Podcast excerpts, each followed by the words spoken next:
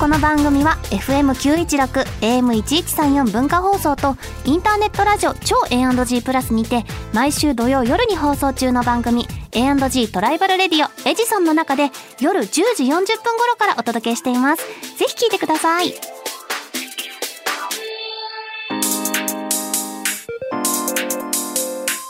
週刊秋田書店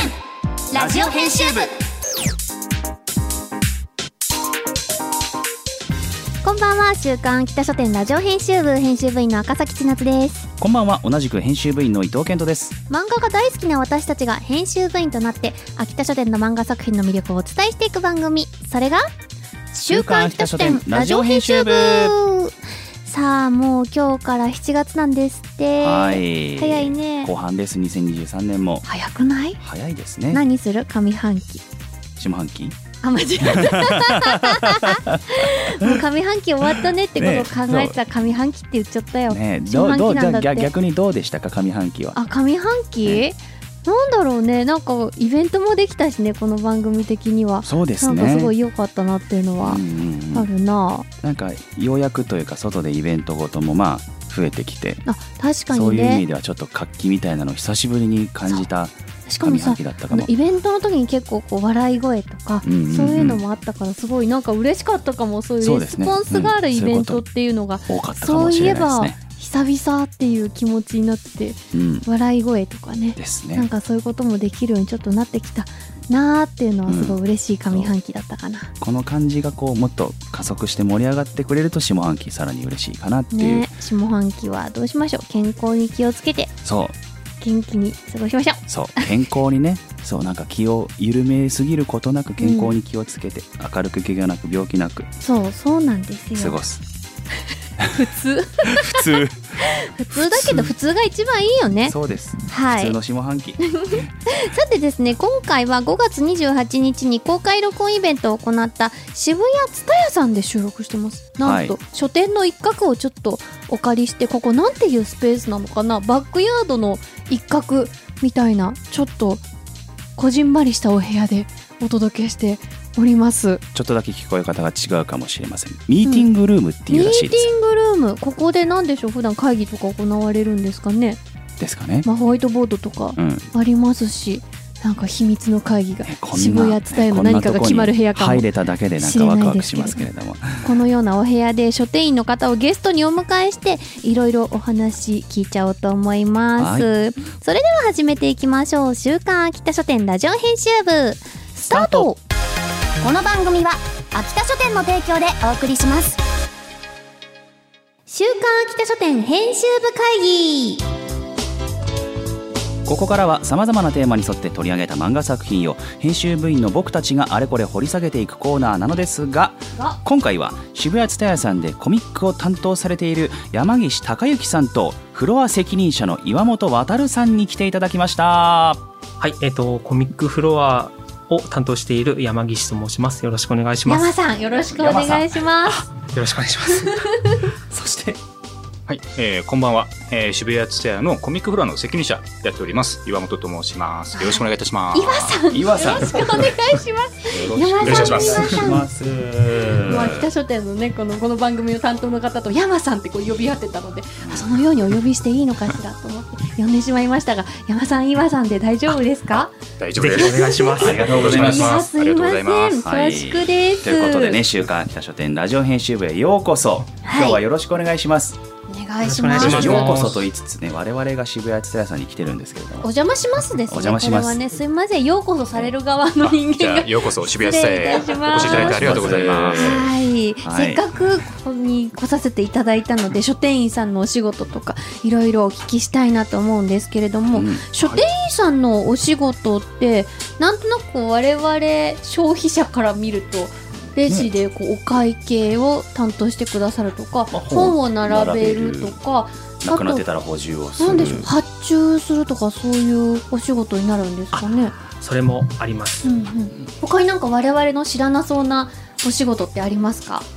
そうですね、えーとまあ、我々がやってるのとフォトスポットというかそういったものの,、あの空間作りみたいなのを意識してやらせていただいてまして、おしゃれですもんね、すごい。あありがとうございま。す。そうなんですよ。まああの今ですと桃源暗記秋田書店様の桃源暗記も展開してるんですけど、まあリバーを通じてファンの方にあの複製原画の展示だったりとか、おーあのキャラクターの等身大サンディ、まああのタイトルによっては衣装展示などもやらせていただいてへー、まああとはあのお客様ファンの方があの直接ダイレクトに楽しんでいただけるような、うんあのコメントボードの設置とか、うん、えああ、コそうでメすンねトボードか、はいあ来た方が書いてそれを直接貼ってってっていうありましたね、確かに。そうですね先ほど拝見しました。はい、そういった空間作りを意識して、まあ、あのファンの方はもちろんあの作家様などにも喜んでいただけるような空間作りというのがまずあの我々の仕事として一つ、あ、はい、意識識してやっておりまへす。えはいなんか聞いた話ではすごく書店員さんは腰を痛める仕事だって聞いたんですけど本当ですかそうなんですそうですね。あ重いの搬 入って言うんですけど、特にあの本特にこのお店ってめちゃめちゃ入ってくるんですよ。おか、うん、ー広いですもんね、はい、それの運搬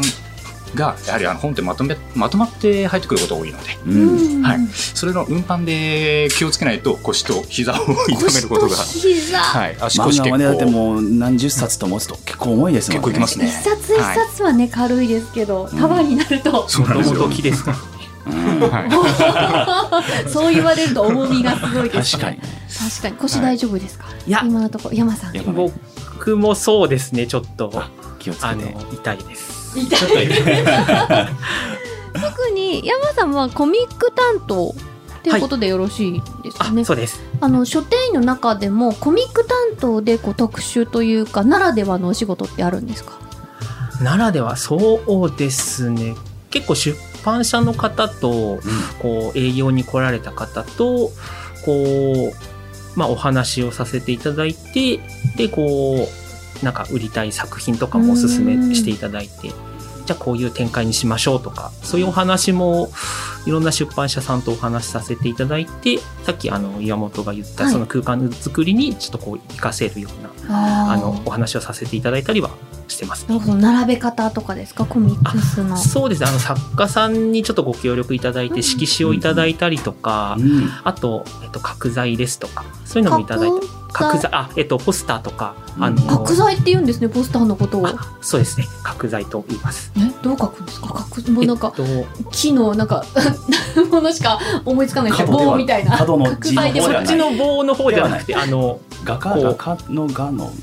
手辺にあの広あ違う広島の広であのあ広げる角材のはい角あ角材の角で角材角材はいあ大きいものっていうことあうんそうですあそういうの意味合サいだイったんですねズとかではなくてそうですあのまあ周知してもらう、うんお客様にこう周知するよう展にってい開うのはい拡大の、面白いおー知らない世界の用語って面白いよね面白いですねえーなんか知らないこといっぱいあるねすごいですねびっくりまだまだ聞いていきましょう、はいえ書店員さんをやってて今までで一番大変だったなとかそういった思いはなんか思い出深いこととかありまい、すかそうですねなんあの書店員というよりはこのお店がまたどなんか特殊だったりするんですけど、うんまあの渋谷蔦屋さんそうなんですよ、まあ、コミック関係であの我々でオリジナルの商品とか作らせてオリジナルの商うん品カンパチとか作ったりする時あるんで渋すよね谷。蔦屋さんのオリジナルなんですね、そうですね、へーまあまさに桃源暗記とかもうん入間くんとか、あと僕の心のやばいやつとかはいもあの作らせていただいたんですけど、まあ、それを作っていくにあたってやっぱり出版社様だとグッズを作るメーカーさんとうかんうんうんとやり取りするんですけど、まあ、その間に入ってのやり取りが、まあ、やっぱ店舗の運営しながらだと結構大変だったなっていうのがあって確。かにそうなんですよ他の本屋さんではなかなかそういうのはないですよねうんまあ、僕の立ち回りが悪いといろいろ遅れちゃうんで、うんあーそこはすごく焦りますね。結構いろいろ締め切りとかタイトだったりそうですすね。るんですねやっぱりこう、リリースとかそういうタイミングに合わせて作らないといけなかったりとかねうんはい逆に今まで一番嬉しかった仕事ってありますかこれは嬉しかったな、まあ、そうですねでもそこでいくともうその話に紐づいたりもするんですけど、うんまあ、あのその結果やっぱ売り場にお客様が多くいらっしゃってくれて、うんであの喜んで商品を手を取っていただく瞬間ですかね、うんもうそこにつきますね。はい、山さんはどうですかえー、と僕が個人的に好きな作品があってそれをこうちょっと新刊が発売するタイミングでちょっと大きく展開したらですね、その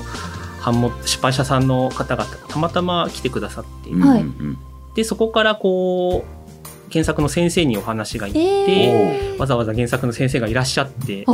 おょっとご対面させていただいたことがあって、おわもうちょっともう、大大変でしたね、気うも。ーんすごい嬉しかったですう。ん、ああいいですね自分がやったことがそうやって反映されていくっていうのはすそごうくで嬉しすいねですちよね。ょっとはいなんかやっててよかったなって思いましうたーうんん結構その書店員さんからもこのもっとこういう風に展開したいっていうアイディアっていうのは通ったりするものなんですかそうですねちょっとこのお店の場合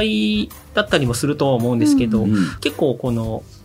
我々の方にその展開の仕方とかは委ねてもらえることが多くてう、んでこうもちろんこうチェックというかツッコミは入ったりするんですけど基本的にこ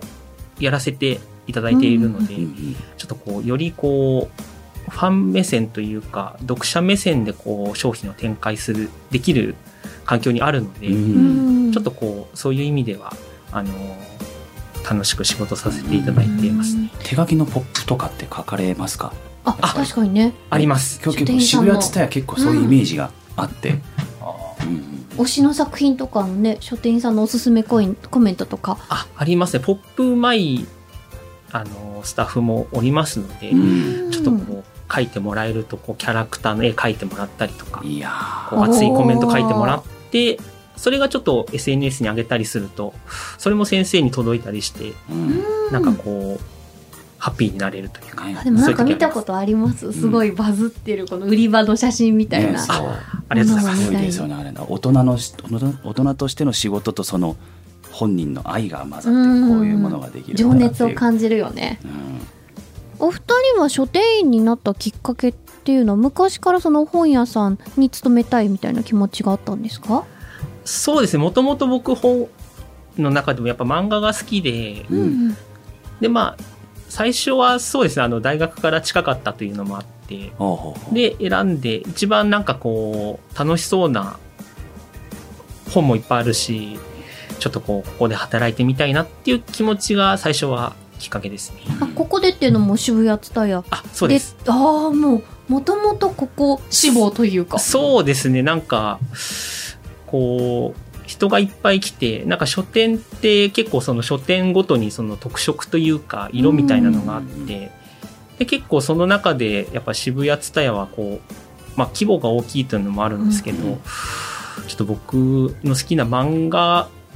を押すことが多かったので、ううーんちょっと合うかなと思って、うんはあじゃあ夢が叶っているっていうことですねそうですね今は結構大変ではあり ますけど。通学路の途中にあるとやっぱ青春の拠点になりませんあ出たあります秋田県の青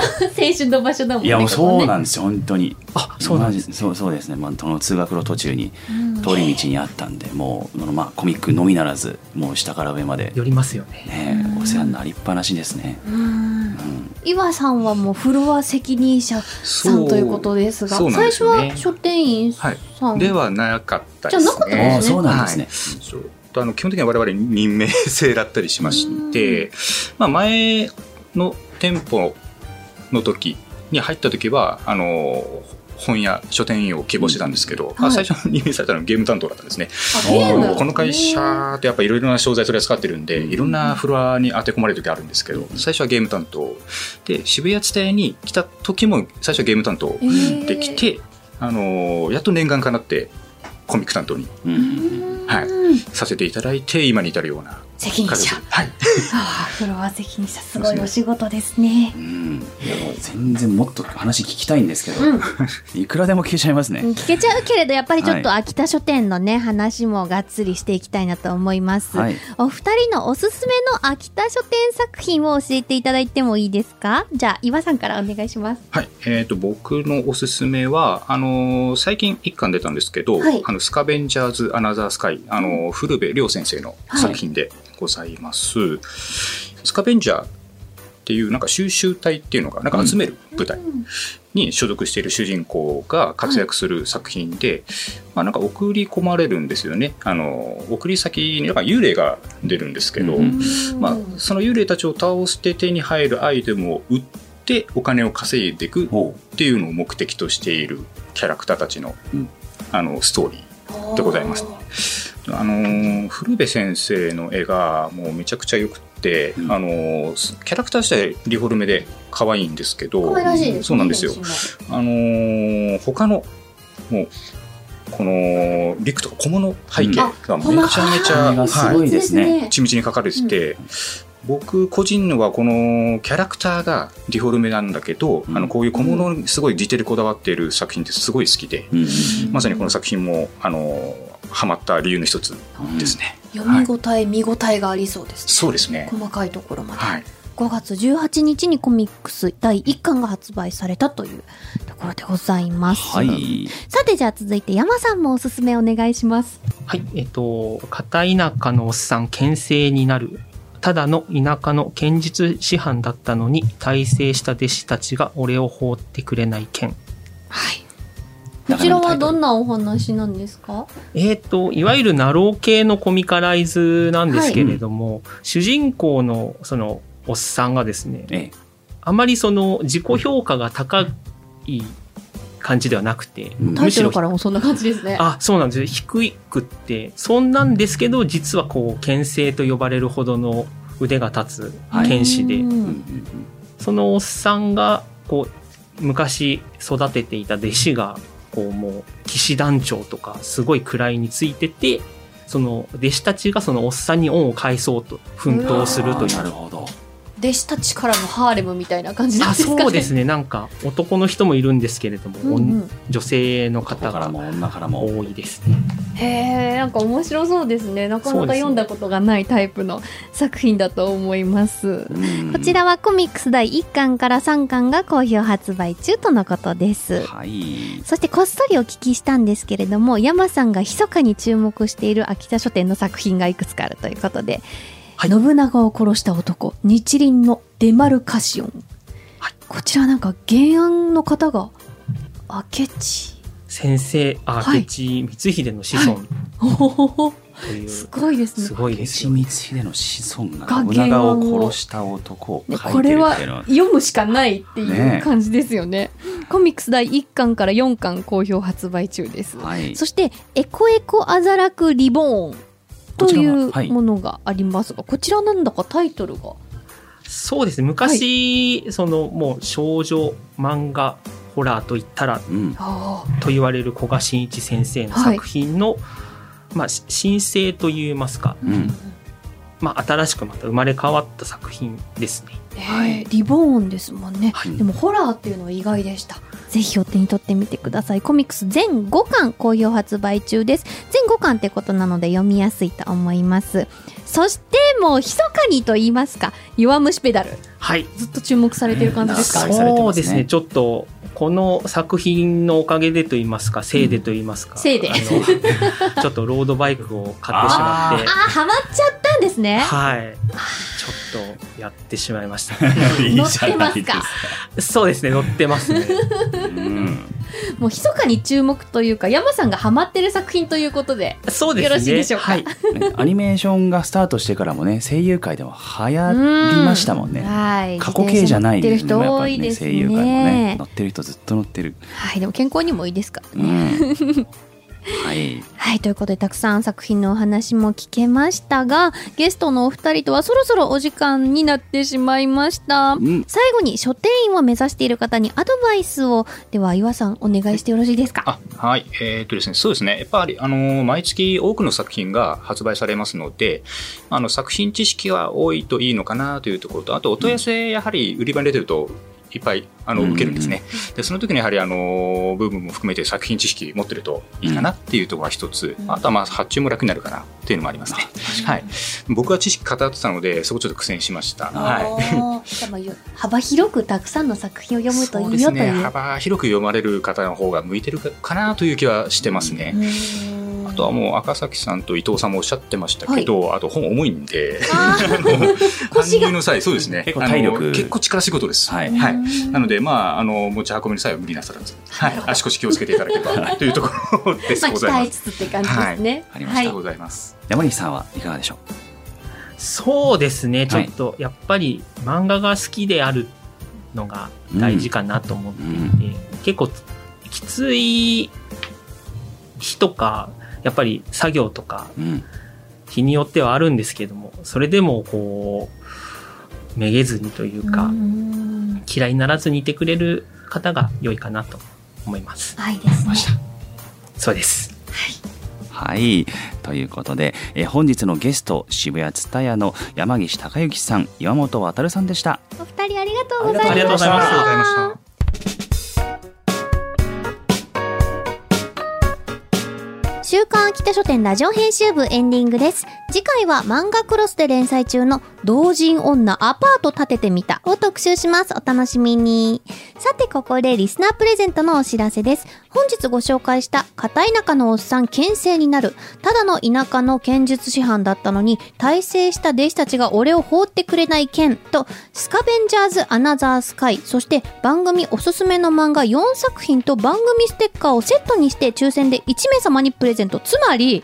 漫画6冊プラスステッカーを1名様にプレゼントというたくさん大盤振る舞いでございます。お過去一大盤振る舞いかもしれますせごんいね。応募方法は番組公式ツイッターを見てくださいね。そして番組ではリスナーのあなたからのお便りもお待ちしています。メールアドレスは秋田アットマーク JOQR.net、akita アットマーク JOQR.net までお気軽にお寄せください。またこの番組のアーカイブが、ポッドキャスト QR、その他各ポッドキャスト配信サービスにてお聞きいただけます。それではお時間になりました。週刊北書店ラジオ編集部。お相手は赤崎千夏と、伊藤健人でした。また来週この時間にお会いしましょう。バイバイ。この番組は秋田書店の提供でお送りしました。